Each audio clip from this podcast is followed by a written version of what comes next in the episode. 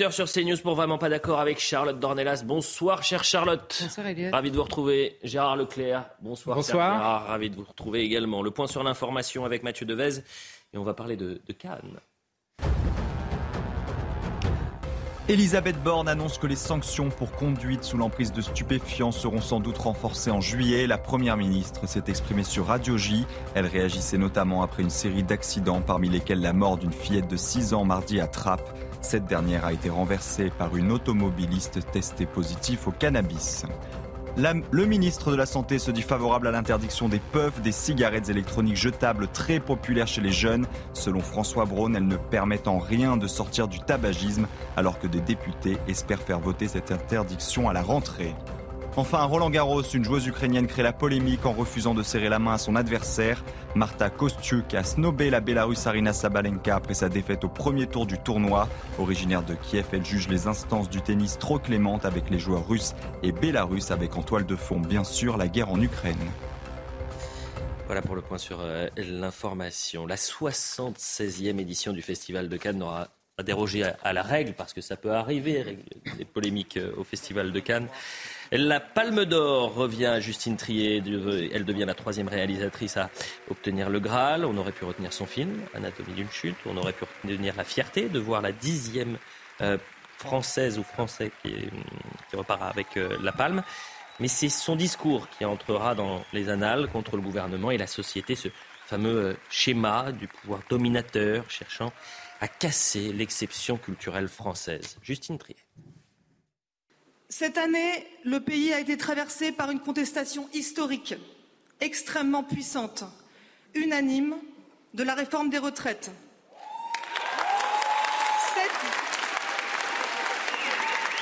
Cette, contestation a été niée et réprimée de façon choquante. Et ce schéma de pouvoir dominateur de plus en plus décomplexé éclate dans plusieurs domaines. Évidemment, socialement, c'est là où c'est le plus choquant, mais on peut aussi voir ça dans toutes les autres sphères de la société, et le cinéma n'y échappe pas. Charlotte Dornelas, traduction de Justine Trier. Moi, je constate d'ailleurs que toute la classe politique d'extrême gauche a, a salué euh, finalement peut-être euh, sa nouvelle porte-parole ou candidate pour 2027. Ah, Ça, je sais pas, ils verront, ils verront ça eux-mêmes. Non, mais en fait, dans sa déclaration, je vous avoue, il y a, il y a plusieurs choses.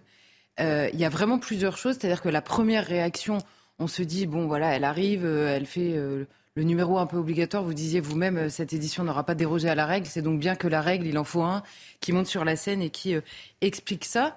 Après, il y a plusieurs choses. La première critique qui lui a été faite, c'est de dire, ah bah, elle vient sur la scène, elle critique alors qu'elle a elle-même touché des subventions. Si on l'écoute bien, elle ne nie absolument pas ça, puisqu'elle dit être elle-même le fruit de cette exception culturelle française, reconnaissant, reconnaissant pardon, donc par là que le système d'aide très particulier euh, euh, du cinéma français euh, lui a permis de faire ce film et d'être décoré. Donc là-dessus, bon, très bien. La deuxième chose, elle attaque le gouvernement sur la euh, réforme des retraites, la manière dont ça a été à la fois imposé et réprimé, puisqu'elle reprend ce vocabulaire-là.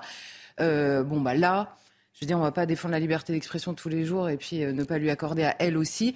Et je vous avoue que j'ai trouvé la ministre assez euh, maladroite dans sa défense, puisque Rima euh, Abdulmalak répond, enfin c'est quand même incroyable avec toutes les subventions qu'elle a eues, en gros. Mmh.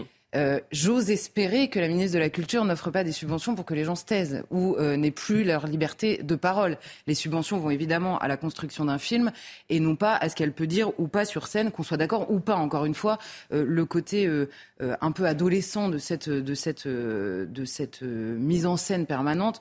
On peut en penser ce qu'on veut, mais ça c'est la deuxième chose. Et la troisième chose, et moi c'est vraiment le débat que j'aimerais avoir avec ces gens-là, notamment avec elle, avec tout le monde culturel qui défend bec et ongle l'exception culturelle française, et avec les hommes politiques qui les défendent, c'est c'est quoi l'exception culturelle française? C'est un, une priorité nationale, doublé d'un protectionnisme économique, le tout avec des frontières extrêmement définies, même au sein de l'Union européenne. Ça, j'aimerais bien avoir ce débat-là avec elle. Malheureusement, c'est le seul qui ne vient pas quand euh, ces artistes-là nous parlent défendre cette exception culturelle. Donc voilà ce que va, on va dire, évoquer cette déclaration de Justine Trier. Gérard Leclerc. J'ai Elle vous trouvé inspire quoi cette déclaration? Un peu de tristesse et un peu de consternation. Euh, de tristesse, la fête de, le, le- le Festival de Cannes, c'est la grande fête du cinéma. C'est formidable. C'est euh, une fois encore là, enfin, une fois encore, il n'y en a pas eu tant que ça, mais il y en a eu quand même pas mal de fois. Le, cinéma français qui est primé, une femme, il n'y en a eu que trois. C'est dans les trois, il y a deux femmes. Donc tout ça, c'est magnifique. Je trouve que euh, on a retrouvé dans, dans, sa déclaration cette espèce de ressentiment. De... Bon, alors sur les retraites, elle a le droit. Elle a tout à fait le droit. Seule question que je lui poserai peut-être, c'est que parmi tous les pays qui sont représentés au Festival de Cannes, combien il y a de pays où les gens partent à la retraite à 62 ans? Il n'y en a pas beaucoup. La France est un des seuls pays, peut-être même le dernier pays en Europe où on part encore aussi tôt à la retraite, même à 64 ans. les autres sont déjà à 65 La contestation a été réprimée. Bon, elle a le, mais elle a le droit de le dire. Je lui fais simplement remarquer ça. C'est contrairement à ce qu'elle dit. Euh, hélas, les retraites, la France n'est pas dans une situation désavantagée. C'est le contraire. Là où ça devient consternant, c'est sûr quand elle parle de néolibéralisme, quand elle parle d'exception culturelle qui est menacée, etc. Là, franchement, on se moque du monde. Néolibéralisme, un pays qui a 3 milliards de dettes, qui a un déficit euh, absolument colossal, un pays où le, prélèvement, les prélèvements fiscaux, sociaux, etc. sont parmi les plus élevés du monde. On va dire que c'est du néolibéralisme. Franchement, c'est n'importe quoi. Mais je veux bien qu'on critique ça. Je veux bien qu'on dise qu'on paye trop d'impôts ou même qu'on n'en paye pas encore assez. Après tout, chacun peut défendre, mais qu'on ne dise pas des choses comme ça qui ne correspondent pas ni de près ni de loin à la réalité. Quant à cette exception culturelle, oui, c'est vrai qu'elle existe, et moi je trouve que c'est plutôt une bonne chose. Tous les pays, d'ailleurs, là aussi, ça fait sujet de polémique, tous les pays n'ont pas un ministère de la culture. On en a un, c'est une tradition française. Le prix unique du livre, c'est la France qui l'a institué. les aides pour le cinéma, euh, les avances sur recettes. On est l'un des derniers pays, je crois, en, Europe où il y a autant de films qui soient produits. Et d'ailleurs, pas seulement des films français, puisqu'on on arrive par ce système également à financer des films étrangers.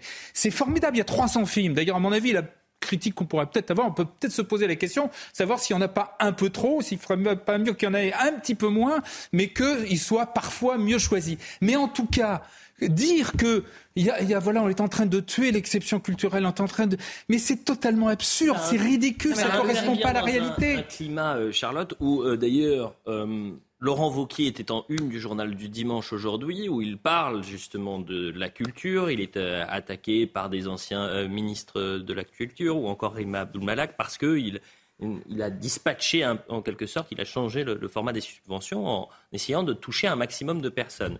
Et il explique qu'il y a une sorte de censure culturelle euh, en France où finalement on donne euh, des subventions majoritairement aux Parisiens et à un, on va dire, un univers plutôt bien pensant avec euh, voilà, il faut que ça rentre dans une certaine case, si hmm. vous voyez ce que je veux dire. Est-ce que vous partagez ce constat? Oui, je le, je le, partage en tout cas factuellement. Je ne connais pas, et j'imagine que Laurent Wauquiez, s'il prend la parole là-dessus, Laurent Wauquiez, dont la majorité a d'ailleurs financé le film euh, en question en partie, parce qu'elle a une grosse 270 000 euros. De la région Rhône-Alpes. Mais euh, il, en fait, je dis ça, moi, comme une téléspectatrice, comme une Française, et donc comme une contribuable qui finance également ces films-là, beaucoup plus que techniquement. C'est-à-dire que, euh, oui, en effet, moi, l'exception culturelle française, je la remets pas du tout euh, en cause. Je trouve que, en effet, l'idée est, extrêmement bonne. J'aimerais qu'elle soit étendue à d'autres thématiques. À, d'autres thématiques, voire au pays tout entier, euh, et notamment sur sa culture générale et non pas sur une culture particulière qui est euh, entre les mains de ces acteurs qui se situent très massivement, en tout cas ceux qui parlent et ceux qui s'expriment dans ce genre de, de, circonstances, plutôt à gauche, voire une gauche assez radicale en effet. Et il est vrai que quand ce financement, quand vous défendez un modèle dont l'idée de dire on va défendre la culture française et que cette culture française n'est que euh, bien souvent le moyen euh, de, comment dire, même d'attaquer la grande culture française, qui n'est pas entre leurs mains, mais qui est euh, l'héritage des siècles passés, c'est vrai que ça finit par, par, par être assez pénible. Et il se trouve que cette exception culturelle française, elle fonctionne euh, euh, parce que l'État la poursuit, mais aussi parce que le contribuable français y adhère. Donc oui, en effet, que ce soit euh, qu'il y ait une volonté de, on va dire, d'étendre cette, hmm. ces subventions à des gens qui feraient autre chose ou qui auraient un autre regard sur la culture française de manière générale me semble être une bonne initiative. Autre thématique d'un vraiment pas d'accord, puisqu'on parle de l'extrême gauche, ah, omniprésente dans les médias, il faut avancer un petit peu. Saluons nos confrères de Mediapart, puisqu'ils ont fêté cette semaine leurs 15 ans. 15e anniversaire de Mediapart. Et puis cette semaine, il y a eu, d'ailleurs, je crois que vous étiez sur le plateau, euh, cher Gérard, l'édito mm. de Pascal Pro sur Edoui Plenel qui a fait euh, couler beaucoup d'encre. On va euh, réécouter cet édito de Pascal dans l'heure des pros. Aujourd'hui, M. Plenel explique que CNews est un média de guerre civile, que nous sommes une chaîne de haine et xénophobe. M. Plenel est reçu en majesté par la plupart de mes confrères, par conviction ou par crainte, par intérêt ou par solidarité. Il est à mes yeux l'incarnation de Tartuffe, faux dévot qui avance drapé dans le manteau de la morale pour mieux cacher son âme sombre et ses passions tristes. On aurait pu euh, écouter la minute 30 euh, dans son entièreté, mais euh, deux réactions, deux déclarations dans le climat, hein, toujours Edwin Plenel. D'ailleurs, sur la décivilisation, par exemple. Au Conseil des ministres, Macron parle de décivilisation pour évoquer les violences. C'est un contexte, concept fumeux inventé par l'écrivain d'extrême droite Renaud Camus, déjà inventeur de l'idéologie raciste du grand remplacement. Et puis, il avait également réagi, Plenel, sur l'affaire Sarkozy. Élever ce pays en élevant son langage et libérer la presse de l'argent, c'est ce qui écrivait Albert Camus dans Combat à la libération. Un jour viendra où la démocratie exigera des comptes aux médias, complices de la dépravation publique. Euh, Charlotte Dornelas, quel regard vous portez sur euh, cette volonté quasi d'épuration, en quelque sorte, d'Edouard Plenel? Non, mais c'est sûr qu'il a utilisé, alors là, euh, un vocabulaire extrêmement euh, radical. Quoi. En effet, il parle de guerre civile, de, de chaînes avec des journalistes racistes. Enfin bon, on a, on a tout le concentré. Je note simplement qu'Edoui Plenel se fait le relais à visage complètement découvert de beaucoup de gens qui ont l'air beaucoup plus modérés que lui, qui disent exactement la même chose depuis quelques mois.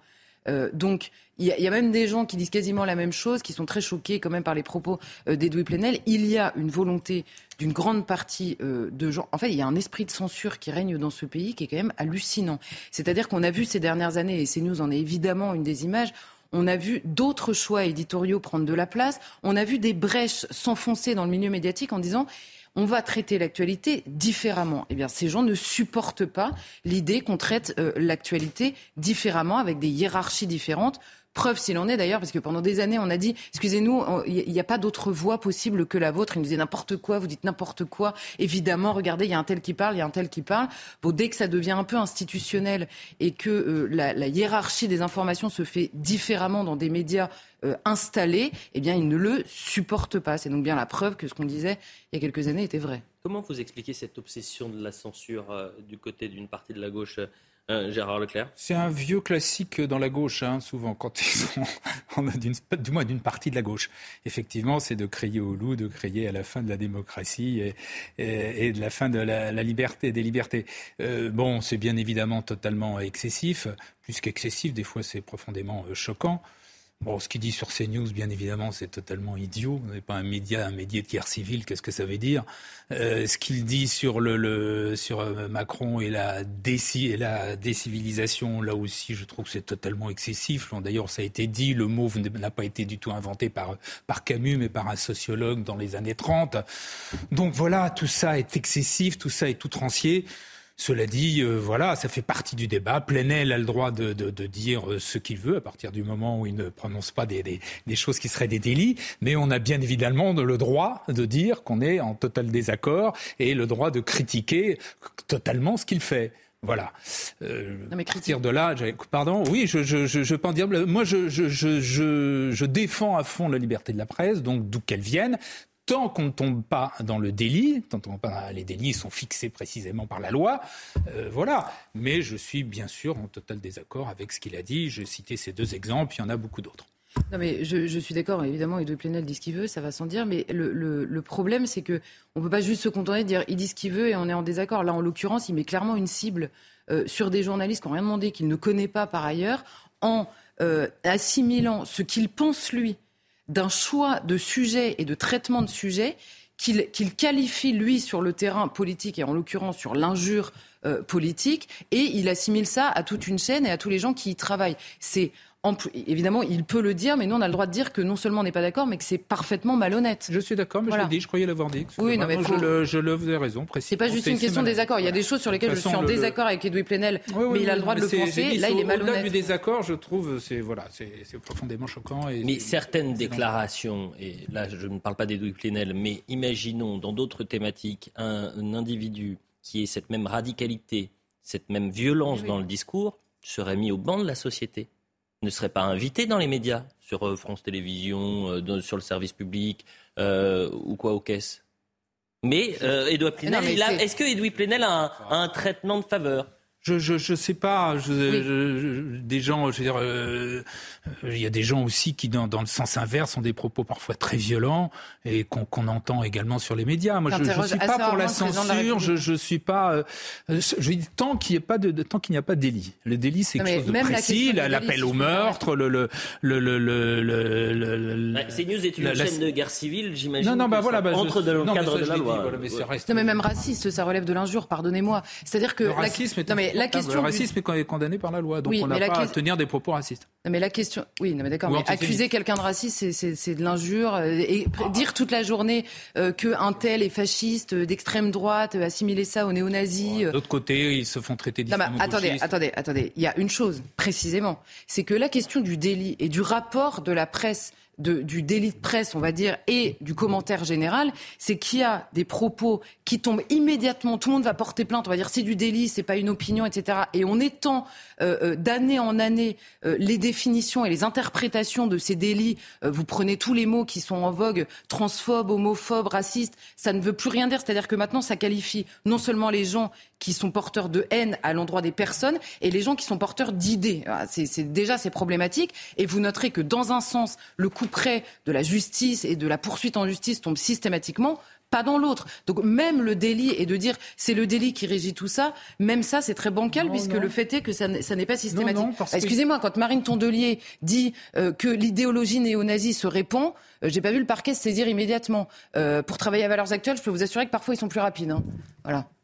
Oui, bah oui. Qu'est-ce que vous voulez faire elle, elle, dit, elle dit quelque chose qui est, bah, c'est une injure ou pas totalement contestable. Non, mais c'est bah, pas si contestable. Elle ne, si elle ne cite pas, les, si elle ne cite pas, si elle l'accuse précisément une personne ou un média Alors, les nazi, là, elle tombe sous le coup de la loi. Mais c'est pas le cas. Bah, si. Ah bon euh, Sur Néo-Zazie, sur en... ah bah, Attendez, elle dit très clairement, son propos elle... est de dire il y a une idéologie néo-nazie qui se répand, etc.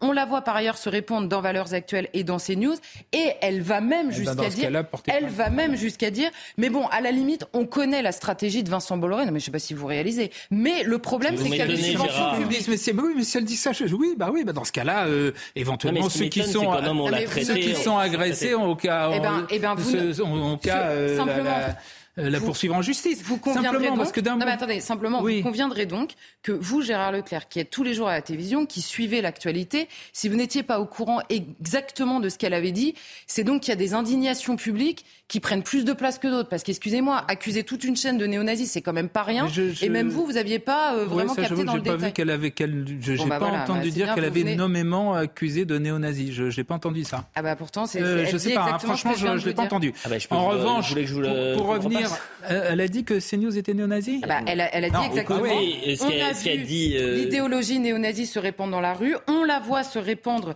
sur CNews et dans Valeurs Actuelles. On connaît la stratégie là, de Vincent Bolloré. Il faut, il faut, ah, oui, faut l'attaquer en justice. Il y a deux semaines, hein. Oui. Non, bon. mais simplement d'un mot, parce que vous avez parlé également euh, d'islamophobie, de, de grossophobie, de, d'homophobie, etc. Là, moi, je ne reconnais pas ces termes-là, parce que je trouve qu'on peut mettre tout et n'importe quoi dedans, et en plus, on a le droit d'être, euh, d'avoir des, des, des, phobies. Voilà. Là-dessus, il n'y a pas, il y a pas de débat, mais jusqu'à preuve mais du contraire, ce n'est pas, ce n'est pas des, ce n'est pas un délit. Non, mais vous êtes accusé rapidement, c'est homophobie dans le débat public, et ça devient, ou c'est racisme dans le débat public. c'est pas un délit. Ça devient Sur ces news, dans Valeurs Actuelles, on laisse cette idéologie néo-nazie prospérer en, en, ne respectant pas les, les règles du pluralisme. Ah, je mais c'est effrayant si elle a dit ça. C'est qui ne prend pas ses responsabilités. Enfin, excusez-moi, mais vous pas partir en vacances pendant deux semaines, Gérard. Non, mais j'ai pas entendu. Je suis parti une semaine, mais ah. j'ai pas entendu. Euh, j'ai pas, j'ai pas vu bon. que c'était à ce point-là. Avançons. Euh, on va parler d'Elisabeth euh, Borne dans l'actualité euh, politique. il y a cette attaque. Pardonnez-moi de couper parce que j'ai pas bien compris ce que vous avez dit sur. je ne mets pas sur les mots homophobie, grossophobie. Bah, C'est-à-dire qu'on a le droit, on a le droit d'être. On n'a pas le droit d'être homophobe. On a le droit, pas le droit d'être. Islamophobe. Non mais oui, mais enfin, on n'a pas le droit d'être l'homophobie. J'imagine que si vous portez des attaques homophobes, vous pouvez être condamné. Vous me faites peur là.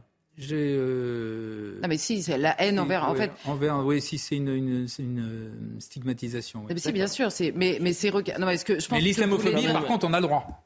Mais, mais, non, mais c'est ah, pas, pas, en du fait, tout. exactement la même S'il n'y a pas un délit d'islamophobie, mais il y a une incitation à la haine donc, raciale, par oui, exemple. bah, ça, En fait, c'est- L'incitation à la haine raciale, oui. À mon avis, ce que vous vouliez dire, et c'est précisément ce que Mais ce je faisais remarquer, c'est que homophobie, euh, c'est-à-dire si ça veut dire haine des personnes soit dans le discours, soit même dans les actes envers les personnes homosexuelles, évidemment que c'est puni, c'est oui. c'est si possible c'est des, de si poursuivre. c'est des appels à la... Mais de la même manière qu'avec les musulmans. Je Bah, vous bien précise sûr. quand même. En matière de violence homophobe, le délai de prescription Ah, est de violence 6 homophobe, ans. Acte interdit par la loi est puni d'une amende et ou d'une peine d'emprisonnement inférieure à 10 ans et de 20 à 30 ans s'il s'agit d'un crime. Ah oui, Revenons. ça, mais c'est des violences. re- on parlait- mais ça n'a rien à voir, c'est des violences. Non, mais là où vous avez raison, c'est que le terme violences. tellement tout et rien dire dans le Oui, débat que et c'est la- pas et l'appel à la haine, bien sûr que c'est condamnable. Ça ne tient pas Mais en revanche, vous pouvez très bien ne pas aimer l'islam et être islamophobe. Vous Je- pouvez être euh, Oui, oui. christianophobe, vous avez pas le droit. Vous avez le droit. Oui, ça vous avez plus Eh ben, le bien droit sûr. d'ailleurs. Oui. Est-ce qu'on il nous reste deux minutes avant la publicité Ça va nous permettre d'écouter euh, Elisabeth Borne qui a attaqué euh, violemment le Rassemblement euh, national cet après-midi en, en disant que le parti était héritier de Pétain. Écoutons. Vous savez, moi, je ne crois pas du tout à la normalisation du Rassemblement national. Je pense qu'il ne faut pas banaliser ces idées. Ces idées euh, sont toujours les mêmes. Alors euh, maintenant, euh, le Rassemblement national y met les formes, Mm. mais je pense- continue à penser que c'est une idéologie dangereuse. Héritier de Pétain? Oui, également héritier de Pétain. absolument. Marine Le Pen, pareil? Je, je- je pense que je n'ai jamais entendu Marine Le Pen dénoncer ce qu'ont pu être les positions historiques euh, de son, de son parti, et je pense qu'un changement de, de nom ne change pas les idées et les racines. Vous demandez de les dénoncer officiellement? Bah, je pense que ça serait une bonne chose. Gérard Leclerc, le Rassemblement national est, est, euh, l'héritier, euh, un parti héritier de Pétain? Actuellement, historiquement, parmi les fondateurs du, du, Rassemblement- du Front National, je dis bien du Front National, pardon, il y avait effectivement des pétainistes, c'est une évidence. Il y a un type qui s'appelait François Brignot, euh, qui, si je ne me trompe pas, avait, euh, avait, travaillé à collaborer à Rivarol. Vous aviez Pierre Bousquet qui avait été à la Waffen-SS. Vous aviez même Duprat qui, qui revendiquait le, le pétainisme. Donc c'est c'est- vrai. Alors si on veut être totalement honnête, il faut toujours l'être. Il y avait aussi parmi les fondateurs du Rassemblement national, du Front national, excusez-moi, je fais deux fois que je fais la faute, il y avait aussi des gens qui venaient d'ailleurs de la résistance, comme Pierre Sergent ou comme euh, Roger Olindre. Bon, ensuite, ils sont devenus d'un tel antigaullisme qu'ils ont essayé à plusieurs, euh, enfin, sinon eux, du moins leur mouvement, euh, d'assassiner De Gaulle. Mais ça n'empêche qu'ils venaient. Donc, historiquement, c'est vrai. Toute la question est de savoir est-ce que c'est bien utile aujourd'hui de ressortir ça euh, on a le droit d'attaquer euh, le Rassemblement national sur ses idées, sur ses valeurs, sur son héritage du Front national, dont euh, effectivement jamais Marine Le Pen ne s'est complètement, euh, n'a jamais soldé complètement, ne s'est jamais coupé. Bon, mais je pense que politiquement, de toute façon, ça ne sert à rien. Et puis, c'est pas le, je pense pas que ce soit le moment de, de faire ça. Voilà. De Vous êtes d'accord, oui ou non, avec euh, Char- Charlotte? Oui ou non, vous êtes d'accord avec euh, Gérard Leclerc? Oui. Euh, ah Avec non, Gérard Leclerc, sur non, la là- déclaration de Gérard Leclerc, là, à l'instant, vous êtes oui ou non d'accord avec lui? Bah, euh, non sur la première partie. Et sur la seconde? Et sur la seconde, oui, c'est c'est débile politiquement, c'est-à-dire que c'est une diversion euh, absolue. Mais je note simplement, en vertu de votre exposé brillant sur les origines du Front Bah oui. National, qu'on pourrait dire donc exactement l'inverse. Elisabeth Borne, au même micro, pourrait dire oui, le Front National est héritier de la résistance. Puisqu'il s'agit de personnes qui ont Non, été. parce que- Ah, mais vous voyez bien que c'est Non, malhonnête de non, sa part. Non, parce qu'il n'y a pas beaucoup de partis. Je ne crois même pas qu'il y en ait un seul autre qui ait été fondé en partie par des mais gens qui étaient des? On pétainistes. Non on seulement des pétainistes, mais des gens qui, qui même, enfin, Ok, qui, alors on dans fait quoi des partis On fait quoi des partis qui se revendiquent de la SFIO dont certains députés ont voté les pleins Bah. pouvoirs? On fait quoi des communistes Non. qui aujourd'hui se revendiquent des communistes? Je précise qu'il y avait des communistes présents à ce moment-là qui ont voté les pleins pouvoirs. Ceux qui étaient absents, c'est ceux qui avaient renoncé à dénoncer le pacte germano-soviétique. On fait quoi de tous ces gens? Voter les pleins pouvoirs à Pétain, ce n'est pas tout à fait la même chose que parce que quand vous quand ils votent les pleins pouvoirs à Pétain le euh, 17 juin ou quelque chose comme ça, euh, je veux dire par définition Pétain c'est le vainqueur de, de, de mais Verdun attendez, je voulais pas et il n'a pas mais- il n'a pas encore commencé. Là où ça devient où ça devient problématique, c'est quand Pétain met en œuvre la politique qu'il met en œuvre avec notamment les lois anti-juives. Donc vous pouvez On pas à des gens qui votent au, au le 17 euh, le 17 juin leur reprocher ensuite ce qui s'est Bah, passé. bah, moi, en fait, je ne reproche rien à personne Bon, aujourd'hui voilà. de ce qui a été fait il y a 70 ans. Déjà, pour commencer, Euh, je si, disais moi, ceux qui ont simplement. collaboré, je leur reproche quand même. Vous en connaissez beaucoup là aujourd'hui là? Non, mais puis aujourd'hui, bon, mais voilà. Bah oui, non, ont- mais ça serait bien Non, qu'on tourne la page. Aujourd'hui, par définition, il n'y en a plus. Mais oui, ah oui, Le mais alors justement, c'est la seule chose intéressante dans le propos d'Elisabeth Borne, outre la diversion pénible. Et ce serait bien qu'en face d'elle, quelqu'un lui dise, excusez-moi, idéologie dangereuse. C'est-à-dire, de quoi parlez-vous exactement? On va prendre tel sujet, on va prendre tel sujet. Qu'est-ce qui est dangereux? Parce que là, on connaît la petite musique, ça fait 40 ans que ça dure. Ah bah à la base, il y avait des pétainistes, donc c'est oui, dangereux, ça on est tous d'accord, donc c'est encore dangereux aujourd'hui parce que ça n'a pas changé. C'est insupportable, c'est insupportable. Publicité, on revient dans un instant, on continue d'en parler. 18h30 sur CNews, la suite de Vraiment pas d'accord avec Charlotte Dornelas et Gérard Leclerc. On va parler d'immigration chiche, dit Gérald Darmanin. Ça y est, peut-être une main tendue vers les Républicains. On va écouter d'ailleurs Philippe Duvillier, euh, qui était dans la semaine de Devilliers, cette nouvelle émission sur CNews. Hier, il dit, dans la proposition des Républicains, il y a deux temps, deux moments qui peuvent changer en fait la face de notre politique migratoire. On entend ça dans un instant, mais avant, c'est le point sur euh, l'information avec Mathieu Devez. La garde à vue de l'homme soupçonné d'avoir tué son ex-femme et leurs deux enfants à Dreux a été prolongée jusqu'à demain. Cet homme de 46 ans nie toute implication dans les faits criminels sur lesquels il est interrogé. Il était recherché après la découverte jeudi de trois corps, celui de son ex-compagne, une mère de 36 ans, et ceux de leurs deux enfants, une fille de 13 ans et un bébé garçon de 18 mois. Des médecins dénoncent un essai thérapeutique sauvage du professeur Raoult et demandent des sanctions.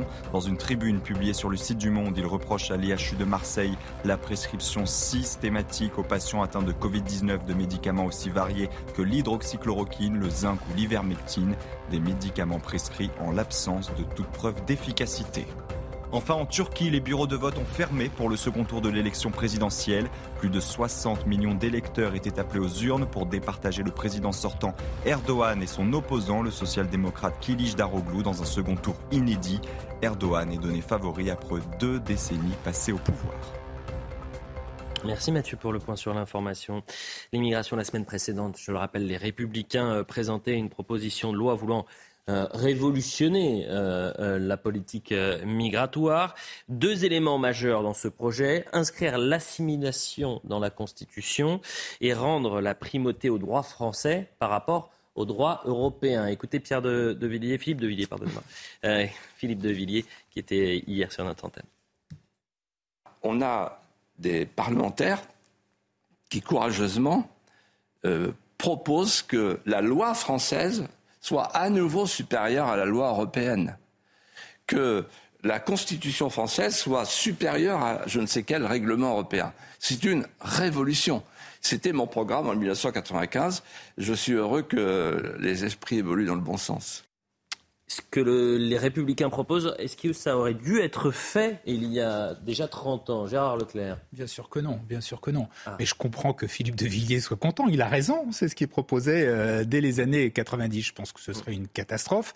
Je pense que moi je défends l'Europe et en tout cas la, France est un des pays qui est de fondateur de l'Union européenne et euh, l'idée qu'on puisse déroger comme ça aux, règles européennes, c'est commencer à détricoter l'Europe. Alors euh, de Villiers, il est pour. Il a, il est clair, il est cohérent. Euh, mais jusque-là, jamais euh, les, républicains ou les partis euh, comme l'UMP ou, tout ce que vous voulez qui, ont précédé, jamais, jamais, ils, non, ils sont partis, ils sont partis dans, sur cette voie-là, qui serait, à mon avis, extrêmement dangereuse. En plus, un dernier tout petit point, il y a un pays qui a montré l'exemple, c'est la Grande-Bretagne, avec le Brexit. Mmh. Et vous avez eu combien il y a eu d'immigrés cette année en Grande-Bretagne? Le Danemark aussi. 600 000. C'est un record absolu. Donc, ce qui deux dernières semaines, on parlait plus du Danemark que du Royaume-Uni, mais, euh, n'hésitez pas. Mais non, hein, c'est pour ça que je n'hésite pas, c'est que le Danemark n'est pas sorti de l'Europe jusqu'à preuve du contraire. Ah le pays qui est sorti de l'Europe, mmh. c'est la Grande-Bretagne, et ils ont, s'ils ont eu l'an dernier 600 000 immigrés. C'est un record absolu. Alors là, c'est Camoulox votre truc. Hein. Là, il y a tout. Bah si, il y a tout. C'est-à-dire que si vous commencez en disant euh, la France est euh, à l'origine de l'Union européenne, on ne vous parle pas de l'Union européenne là ni de la construction européenne. non, mais attendez, là la question en l'occurrence c'est de savoir est-ce que le droit sur la question de la souveraineté migratoire, de savoir qui rentre ou qui sort, est-ce qu'il est possible pour le politique français euh, enfin, qui a les réclamations, on va dire, du peuple français, de reprendre la main sur ce terrain? Aujourd'hui, aujourd'hui, il faut noter une chose, c'est que le droit européen tel qu'il est empêche le politique français de reprendre la main. Factuellement. Ah, vous lancez pas là-dedans, je connais non, ça. Non, non, mais je peux, je peux, me lancer là-dedans parce que je ne suis pas du tout d'accord. Ah, d'accord. Je pense que ce n'est pas on fait partie de l'Europe. L'Europe, c'est c'est comme que vous êtes dans une copropriété. Il y a un certain nombre ah bah de règles. De, euh, voilà. Si vous sortez, si vous dites ah ben nous on n'applique plus les règles européennes quand ça nous arrange pas, c'est la fin de l'Europe. Chaque pays va dire ah bah ça ça m'intéresse pas donc je ne fais pas. Donc on sort de l'Europe. Dans ce cas-là, il faut assumer. Il faut dire on est pour on, sort de l'Europe. pas de problème. Simplement, Ah non mais pas de problème pour vous, je sais. Mais, mais pour moi il y a un problème. C'est là ce qui nous oppose. là la question en l'occurrence, vous savez que la Commission européenne très régulièrement à tel ou tel pays, sans qu'ils sortent de l'Europe, de faire telle ou telle politique. Donc, est-ce que, j'ai une question simple, est-ce qu'il y a encore une liberté nationale devant le droit interprété par des juges supranationaux? Sur quelque sujet que ce soit. Est-ce qu'il existe encore une liberté nationale et est-ce que vous la défendez? Il y a des règles européennes qui s'imposent à tous les pays que ces règles et qui se sont même imposées et qui se sont même imposées parce qu'elle ne les remet pas en cause à euh, l'Italie de Madame Meloni, à l'Italie de Madame Meloni, mmh. qui chacun sait d'où elle vient et quel est son positionnement politique. Ça n'empêche que depuis qu'elle est au pouvoir, elle n'a jamais remis en ah, cause les règles. Elle n'a jamais remis en cause les règles européennes. oui, bah, évidemment, mais eh bah, évidemment, comme vous dites. Giorgia Meloni, elle vient d'où Elle quoi? Bah, elle, vient de la droite de la droite. C'est pas un secret. Elle était. C'est le néofascisme. Elle était Mussolini. Moi, j'emploie pas des mots comme ça, ni dans un sens ni dans l'autre. Elle était. Elle-même ne s'en cache pas. Hmm. Elle, était. Effectivement, elle avait été mussoliniste dans sa jeunesse et elle a été. Elle était à la droite de la droite. C'est pas oui, c'est pas dire ça, ça n'a Alors, il y, a plusieurs choses dans ce que vous venez de dire. Un, l'Italie, je ne sais pas si vous vous souvenez, au moment de l'élection de Matteo Salvini, donc là, en fait, ce que vous nous expliquez, c'est que l'Italie ne peut pas contrevenir aux règles européennes, ne désire pas le faire, notamment pour des raisons évidemment financières. Pourquoi? Parce que souvenez-vous, quand Matteo Salvini avait dit il va falloir se départir de certaines règles ou les changer, notamment pour les pays extérieurs. Un commissaire européen interviewé, élu par personne, lui, contrairement à Matteo Salvini, un commissaire européen avait fini par dire vous inquiétez pas, les marchés se chargeront de faire voter correctement les Italiens. Si vous trouvez que ça c'est démocratique, vous qui avez la démocratie à la bouche toute la journée, je suis étonné. La deuxième chose, le Danemark. Vous prenez comme exemple la Grande-Bretagne. Le Danemark n'était pas signataire de Maastricht. Donc, ils ont négocié notamment sur le terrain migratoire, certaines euh, dérogations. Ça fait d'eux un pays quoi euh, qui va sortir de l'histoire, qui n'est pas dans l'Union européenne, qui n'a pas les mêmes valeurs que nous, qui est euh, par ailleurs, je note que au Danemark, les règles sur le terrain migratoire ont été mises en place par une coalition droite euh, droite euh, extrême, euh, radicale, tout ce que vous voulez, poursuivi par la gauche qui s'est dit ça fonctionne, les Danois veulent ça, on va continuer comme ça. Si on pouvait prendre un peu de la graine de cette maturité politique, ce serait magnifique. Et la troisième chose, c'est que précisément sur le côté copropriété de l'Union européenne. Je vous rappelle que l'année dernière, 16, 16 ministres de l'Intérieur de pays membres de l'Union européenne ont demandé à la Commission européenne de euh, clarifier le droit pour précisément pouvoir refouler aux frontières extérieures. 16 ça s'appelle la majorité, Gérard Leclerc. mais, mais, attendez, mais donc le droit. Bien évidemment qu'on eh peut, ben, agir, on peut agir au sein de l'Europe. Et d'ailleurs, les pays ont. Mais bien sûr, bien sûr qu'on peut le faire. Sauf que la on peut agir au sein de l'Europe. Je dis simplement qu'il n'y a aucun pays à ce jour qui, et en particulier parmi les pays fondateurs de l'Europe, qui comme ça, il dit bah, telle règle, telle règle ne nous plaît pas, on n'applique pas. Si, non, la Lituanie l'a fait, la Grèce l'a fait. Mais ils n'étaient pas, ils n'étaient pas partis fondateurs, ils n'étaient pas des pays fondateurs de l'Europe. Et deuxièmement, l'Europe, ce ne sont pas des règles comme ça où chacun choisit vous euh, allez ce sur prend et ce qu'il ne prend pas. Quand vous êtes dans une dans ah, une exception culturelle. Dans une union. vous avez parlé pas mal, quoi, mais je vous laisserai parler après. Non, mais c'est pas vous. Quand on est dans une union, dans une union avec des règles, on applique les règles. Ce qui n'empêche pas qu'au sein, ce qui n'empêche pas qu'au sein de l'Union européenne, on peut faire évoluer un certain nombre de règles.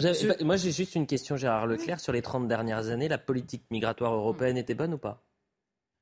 C'est difficile. Ou, non, non, non, non, il y, a des choses à, revoir. Oui, il y a des choses à revoir, bien sûr. Mais, mais je veux dire, il y a des, grands pays euh, comme, la, enfin, comme la plupart d'ailleurs des pays européens. C'est magnifique. la France n'est pas du tout une, une exception en Europe. on a un taux d'étrangers qui est à peu près qui est dans la moyenne européenne, même légèrement inférieur. Ça n'est pas la Donc, question. Donc il y a des choses qui ne fonctionnent pas mais d'autres qui. En fait, il y a deux choses. Vous nous dites là, les, pays, les pays que je vous cite qui clairement ont, dérogé, c'est la bataille qu'il y a entre tous les pays frontaliers aujourd'hui et la Commission européenne. Commission qui, elle, n'est pas élue démocratiquement, je vous le rappelle. Il y a une bataille parce que la Commission refuse de clarifier les textes qui sont parfois contradictoires dans le droit européen toujours au détriment des pays et des peuples européens qui veulent moins d'immigration. On s'en fout du chiffre. Tous les peuples européens veulent une immigration beaucoup plus contrôlée. La deuxième chose, vous me dites, oui, mais ces pays avaient peut-être pas tout signé, ils sont pas fondateurs. Ça veut dire quoi? Quand vous êtes un pays fondateur de l'Union européenne, vous avez renoncé à votre souveraineté, vous n'avez plus de souveraineté. C'est ça que vous nous dites, Non, en fait. Pas du tout. Je pense qu'il y a une certaine responsabilité parce que ce sont quand même en Europe souvent les grands pays et en tout cas les pays qui historiquement étaient les premiers.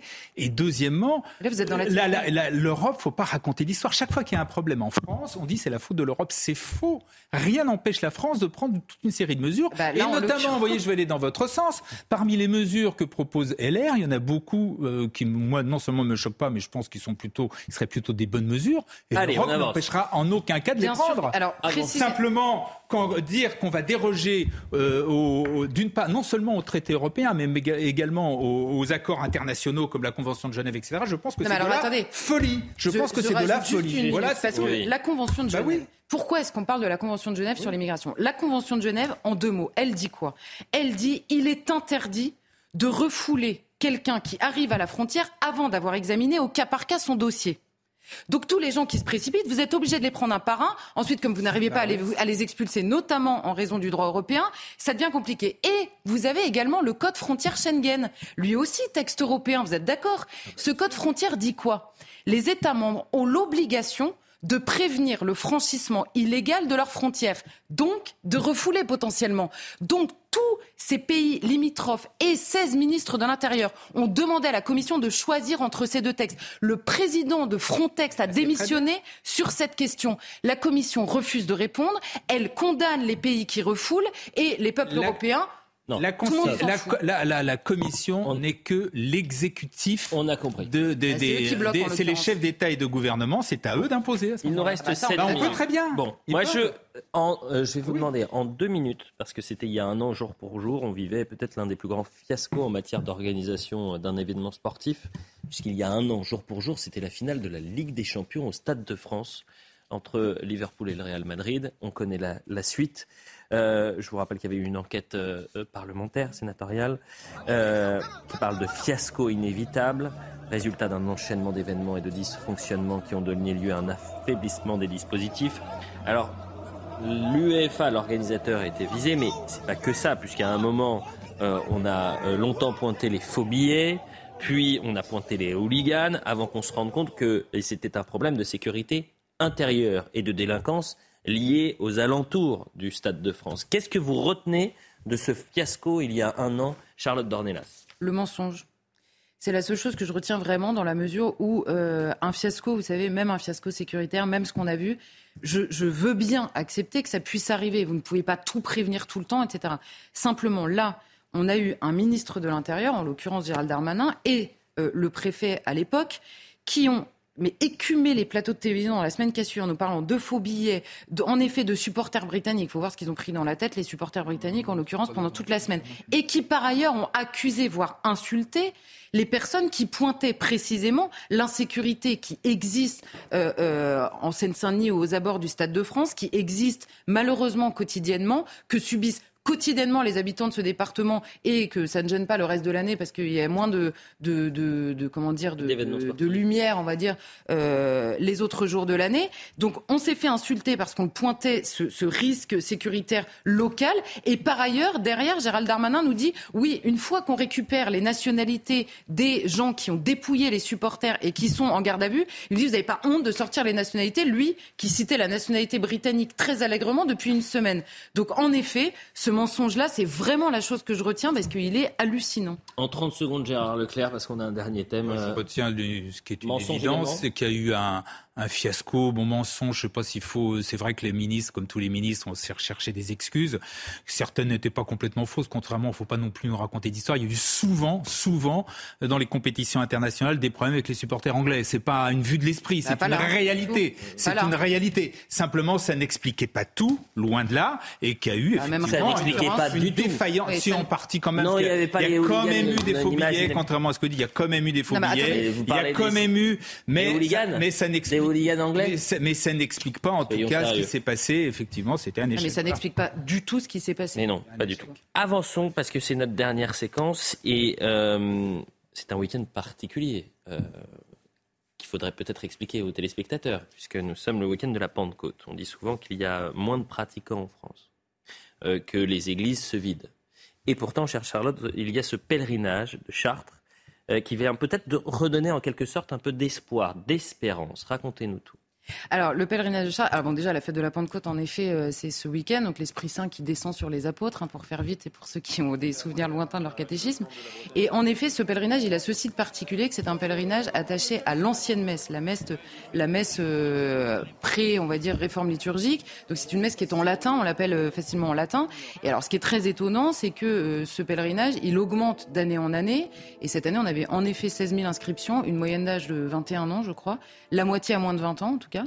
Et, euh, et, voilà. Et moi, ce qui, me touche énormément euh, dans ce pèlerinage, et d'ailleurs, il y en a d'autres. Hein, il y a des jeunes qui sont aussi réunis euh, au Mont Saint-Michel, des jeunes catholiques qui sont réunis au Mont Saint-Michel ce week-end aussi. Et c'est que là, on a une jeunesse. Euh, on a quand même des nombres assez euh, significatifs de jeunes qui vont aller euh, pendant trois jours là marcher ou, ou marcher ailleurs, se, vraiment se donner. Et j'ai passé la journée hier là-bas et, et, et c'est vraiment beau de voir tous ces jeunes qui se qui marchent, qui prient toute la journée et qui prient pour leur pays, leurs gouvernants, les gens qu'ils aiment pas, les gens qu'ils aiment, leur famille, leurs amis. Euh, c'est vraiment une jeunesse qui mérite euh, qu'on la mette aussi euh, à l'honneur parce que, parce que voilà, on parle souvent de ce qui ne va pas et on a raison de le faire parce qu'il faudrait que ça change. Mais là, en l'occurrence, voilà, c'est un, comment dire, un afflux et une augmentation, on va dire, du nombre qui est qui est impressionnante, qui est un peu déroutante ou contre-intuitive, mais qui est bel et bien là. Et voilà, c'est beau, c'est magnifique. Gérard Leclerc, en un mot peut-être? Moi, j'ai rien à dire sur, euh, sur le pèlerinage, sur, sur les jeunes qui y participent. Oui, c'est une réalité. Cela dit, la, la, quand même, la réalité première de ce pays, c'est pas moi qui l'invente, c'est qu'il y a quand même un phénomène de déchristianisation oui. qui est très très fort, qu'il y a de moins en moins de gens dans les églises, qu'il y a de moins en moins de vocations de prêtres. On est tombé à quoi Une centaine euh, aujourd'hui?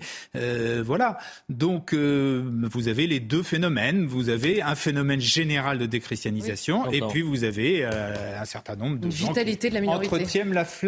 Si J'aime bien ça, la vitalité de la minorité. Donc là, on est d'accord, ça relève du culte. C'est ah oui, complètement. Cultuel. En revanche, ce qui reste culturel, c'est notre histoire judéo-chrétienne. Et je retiens cette proposition de loi de Stéphane Le Rudulier, sénateur LR, qui a déposé donc une proposition de loi euh, pour inscrire dans la Constitution que la France est de tradition judéo-chrétienne. Est-ce que vous considérez que c'est une bonne idée?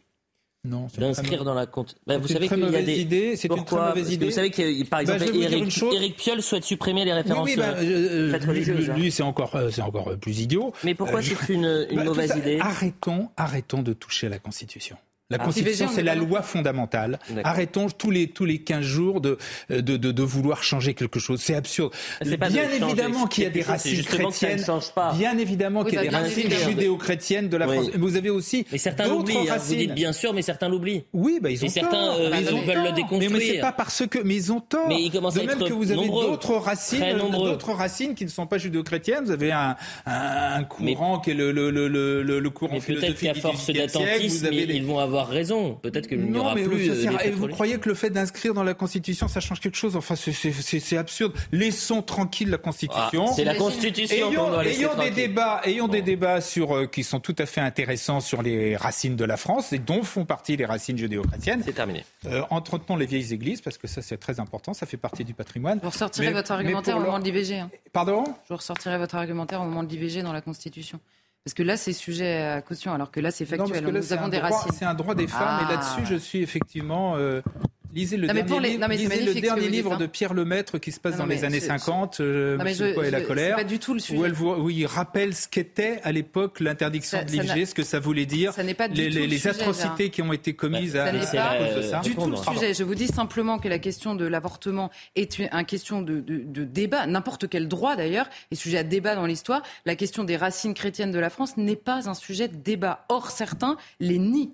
Et puisque on fera le lien avec notre... des gens qui nieront des. oui. Ah, mais c'est factuel, je veux dire. c'est Oui, bien sûr, mais ils ont, ils ont le droit. Ils ont, enfin, je veux dire, oui, Non, ils ont le mais c'est simplement que c'est pas simplement une négation par ignorance. Il y a un combat qui existe, qui existe depuis longtemps et qui a existé notamment au moment de la Constitution européenne, souvenez-vous, où Jacques Chirac avait refusé euh, de les inscrire. Enfin, dans la bataille, il avait dit bah non, on va pas les inscrire. Donc il y a un combat contre ce qu'est ce pays. Voilà. C'est terminé.